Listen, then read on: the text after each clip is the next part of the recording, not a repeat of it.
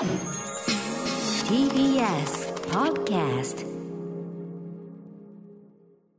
時刻は6時30分になりました。5月10、えー、9月、失礼9月13日火曜日、TBS ラジオキーステーションにお送りしているアフターシックスジャンクション、パーソナリティの私、ライムスター歌丸です。そして、火曜パートナーの宇垣美里です。ここからはカルチャー界の気になる人、物、動きを紹介するカルチャートーク。さんすいませんね。あの、人数的な一応ガイドラインがありまして、はいこの第6スタジオ、中にちょっとおじさんがプラス3に入っちゃったんで、宇垣さんはちょっと通称28スタジオ、門前払いスタジオの方にちょっと一旦退去していただいておすります。ごく新鮮です。何これっていうね、感じがありますけどね。はい、ということで今夜ゲストお3人お越しいただいております。順番に紹介しましょう。まずは、ジャズバンド、ソイランドピンプセッションズから社長さんです。いらっしゃいませ。よろしくお願いします社長よろしくお願いします。お願いします二人目は同じくソイランドピンプセッションズからタブゾンビさんです。トランペット。よろしくお願いします。はい。えー、さらにさらに、先に言っときますね。ライムスターからマミディさんです。はい、どうも、お久しぶりです。よろしくお願いいたします。はーいえー、あ、ソイルアンドピンプセッションズ、この番組出るのは初めてなんですもんね。もう首を長くして待ってます嘘だいつ呼ばれるんだろう出て出て思ってま何を言ってるもう格が違うんいだややめてくださいよもう そんなね、AM 組んだりなんかにね。いやいやいや、あ例のあのあの話で ですかセレブ セレブのパーティー。はい、えー改めてソイルアンドピンプセッションズご紹介します。えー2001年東京のクラブイベントで知り合ったミュージシャンが集まり結成。えーメンバーは、えー観客とステージをつなぐアジテーター、こうね、あのーメガホンを持ってね、こう煽ったりするという社長さんでございます。えートランペットタブゾンビさん、えーピアノのジョーセイさん、えーベース秋田ゴールドマンさん、そしてドラムのみどりんでございます。えー海外の作品リリースや世界最大級のフェスティバル、えーグラストンベリー、えーモントルジャズフェスティバル、ノースジャズフェスティバルなど数々のビッグフェスに出演し、ワールドワイドに活躍中です。ということです。よろしくお願いします。ありがとうございます。はい。そして、えーライムスターから Mummy-D さん。はい。ライムスターっていうね、もう長年やられてるんでしょ？そんな感じ？いらない、いらない、そのくだり。あーそうですか、ラップグループ、ライムスター、結成89年、えー私、宇多丸と、まあ、2人 MC ラップする人がいて、もう1人 DJ 陣がいますが、えーラップする人の Mummy-D でございます、そしてトラックメーカー、まあ、 Mr. Drunk としても活躍してますし、はい。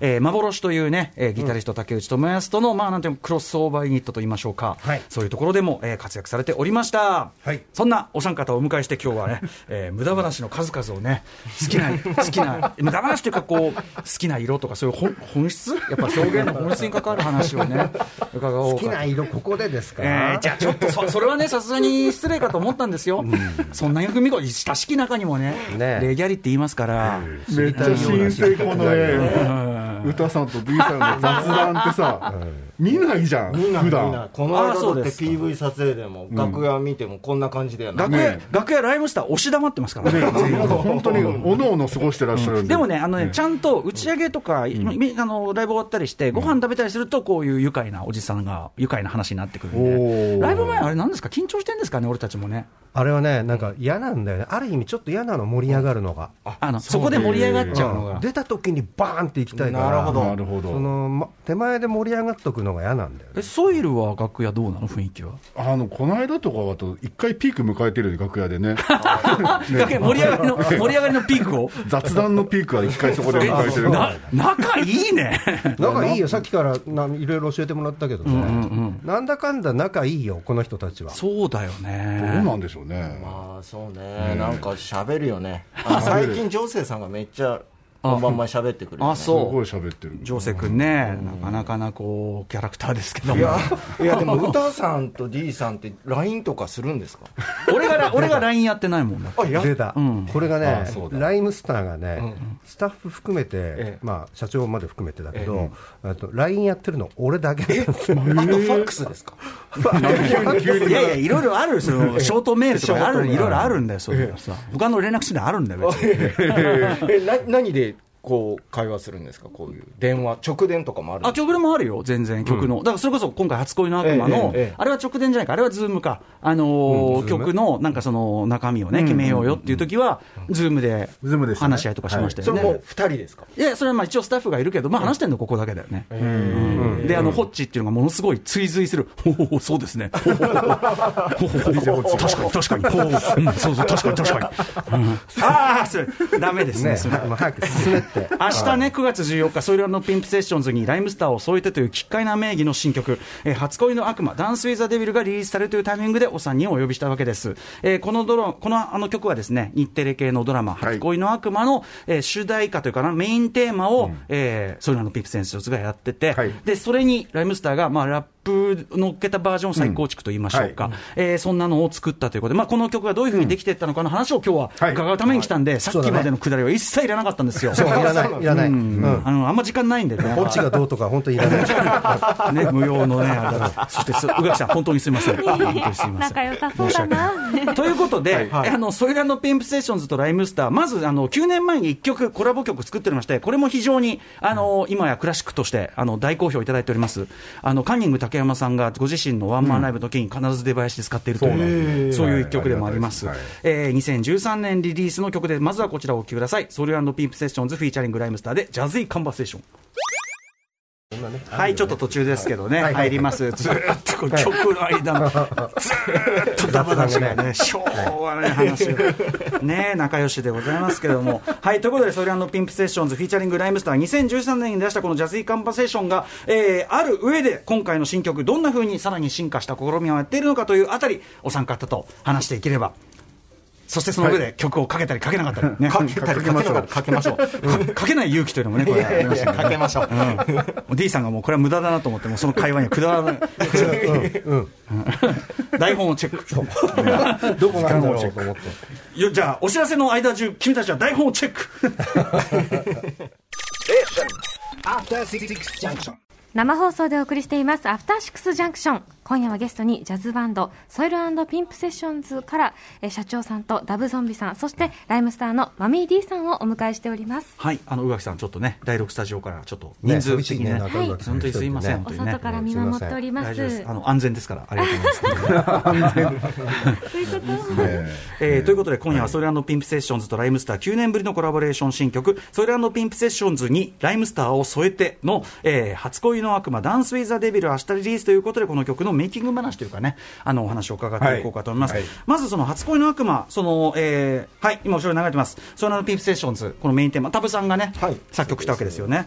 えっと、日テレ系土曜夜10時から放送している坂本龍一さん脚本、もうぐいぐいぐいぐいめちゃくちゃ面白く盛り上がってきた、その初恋なんか非常に面白い話題になっておりますが、はい。これでまあすごく印象的にテーマ曲使われて、かまずさ、ドラマに使われ方として、すごい、めちゃくちゃかっこいい使われ方してて、すごいいけてると思うんですけど、この依頼っていうのはどういうふうに来たんですか、最初は？これもう本当ゼロベースで来ましたね。あのゼロベースというかまだ本当に 演者さんも決まってない中、大体こんな感じですみたいな。プロットと企画だけがスタートしててななかなかさ、変わった話だし、その時点での説明もね。で、えっと最初の話し合いの時は何もなくて次の話し合いかな。で台本が1話分だけあってでも1話分って1話目って皆さんうん。見ました？読んだ読んだ、うん。あれってほぼなんか伏線なのかこう、うん。自己紹介っていうかそうだね、そうだね。まだ何も始そうそう、まってない。物語がまだ始まってない段階で、おーこれでどうやって作っていけばいいのかな、でも坂本さんだから、絶対こう伏線があって、こう大どんでん返しがあるんだなっていうのを想像しながらはい、作っていきました。なるほど。はい。あのいなんかこうイメージ、もちろんタイトル、初恋の悪魔ってあるけど、なんかこうイメージとしてこうみたいなのあったりします？あのちょっとその刑事ドラマとうん。ヒューマンドラマとなんかちょっとファニーなところもあるじゃないですか、そういうののミックスとあと伏線があってそれ後で回収するだろうなっていうのを、なんか曲のこう構成で作っていったりとか。そうか、ドラマのにトーンのニュアンスと、はい。構成のニュアンスというかな、そう構造みたいのを入れ込んでっていうことだ。あとはその出だしのインパクトそこの出だしだけで例えば誰々さんが殺されたってよ。テケテテケテとかこう使えるようにあーなるほとかどね。その瞬間にね、そうそうそう。ああ印象的なフレーズがね。CM で流れた時にとかを考えてましたね。確かに、あのそこがででも確かにすごい印象に残る使われ方として、実際、機能してるもんね、それはね。ー嬉しかったね。実際にこう乗ったドラマ見てどうでしたか、タブさん？いやもうばっちりだなと思って想像以上になんかたくさん使っていただいてますし、あとなんか2パターン出したんですよ僕、うんうん。あのこっちかこっちどっちかどうですかねみたいな感じで出して、その2パターンも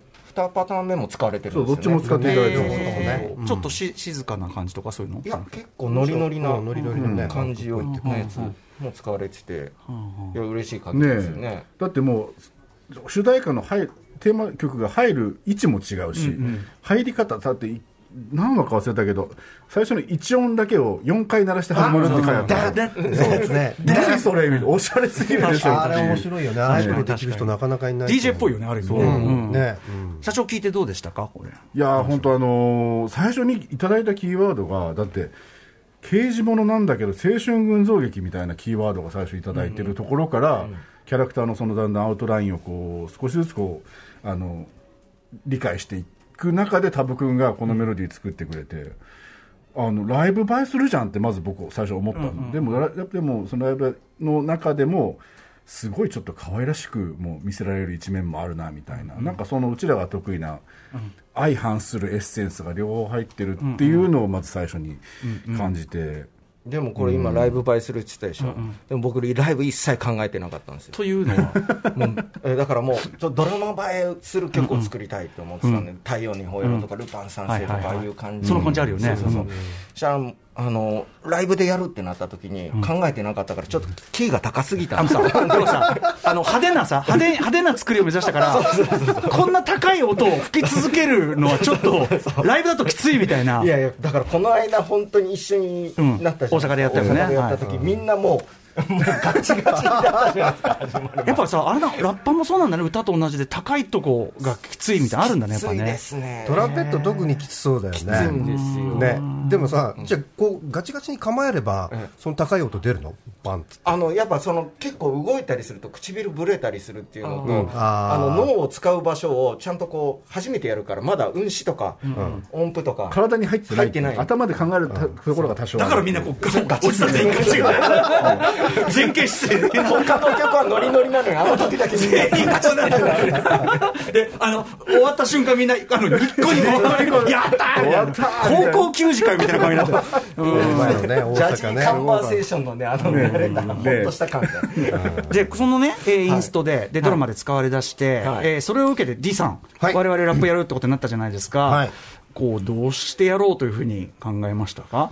まずあのそのお話をいただいた時期ですよね。すいません。すいませんすいません。あのーまあお盆ぐらいまでに欲しいですって7月半ばぐらいに言われたのが ほんで「えー?」とか言って。で「番組いつから始まるの?」明日からです」そうね。ちょっと待ってよ。こでもソイラソイルでなかなか特感だったから、全部がある意味、後ろ倒し特感気味だったのかね、なんかね。まあ、そもそもやっぱこのテーマ曲作って、であのコーラスバージョンとかも作ったりしつつも、この曲をもう一練りしたいもう一段階騒がせたいっていうところで、これラップじゃねみたいな感じのあのアイデアが後から出てきたんですよ。なるほど。っていうのがそこからはもうトントントンと誰にお願いする。いやいやいやもう他にいないでしょうよっていうことでもう。大丈夫ですか、ええ。まあ、これ我々この日程を見た時点でこれ誰か断られたん。ですけど、いやじゃあもう本当に、うんね逆逆に日程を見て、それ真実はね、この結果が良かったんで、真実知らない方がいい場合もありますんでだから最初はね、だから話もらってね、そのまずやるかやらないかは置いといて、とりあえず社長かタブさんに、そのこれは一体どういうつもりなのか、どういうことなのか聞かなきゃいけないなと思って、そこから始まったよね。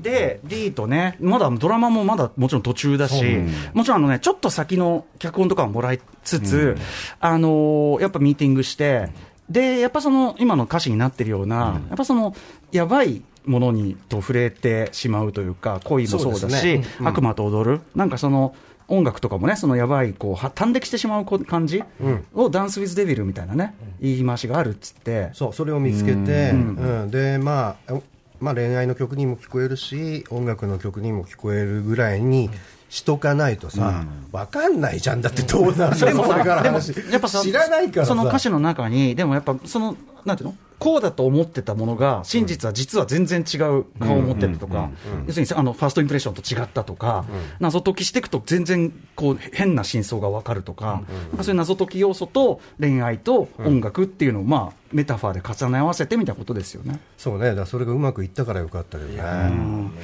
初めはさもうインスタでつながってるからさ、坂本さんにさ、あのどういう物語なんですか？そうなんですね。聞こうかなと思ったんだけど、ちょっと待て待てそれはちょっと待ってと思って。でもね、その悪魔っていうところで、その重ね合わせる、でもきっとこれ、タブさんたちっていうか、そのソイルも、そういうつもりでこのインスト作ってるはずだよっつって、うん。で、乗っけたらでも結構やっぱスムースにいきましたよね。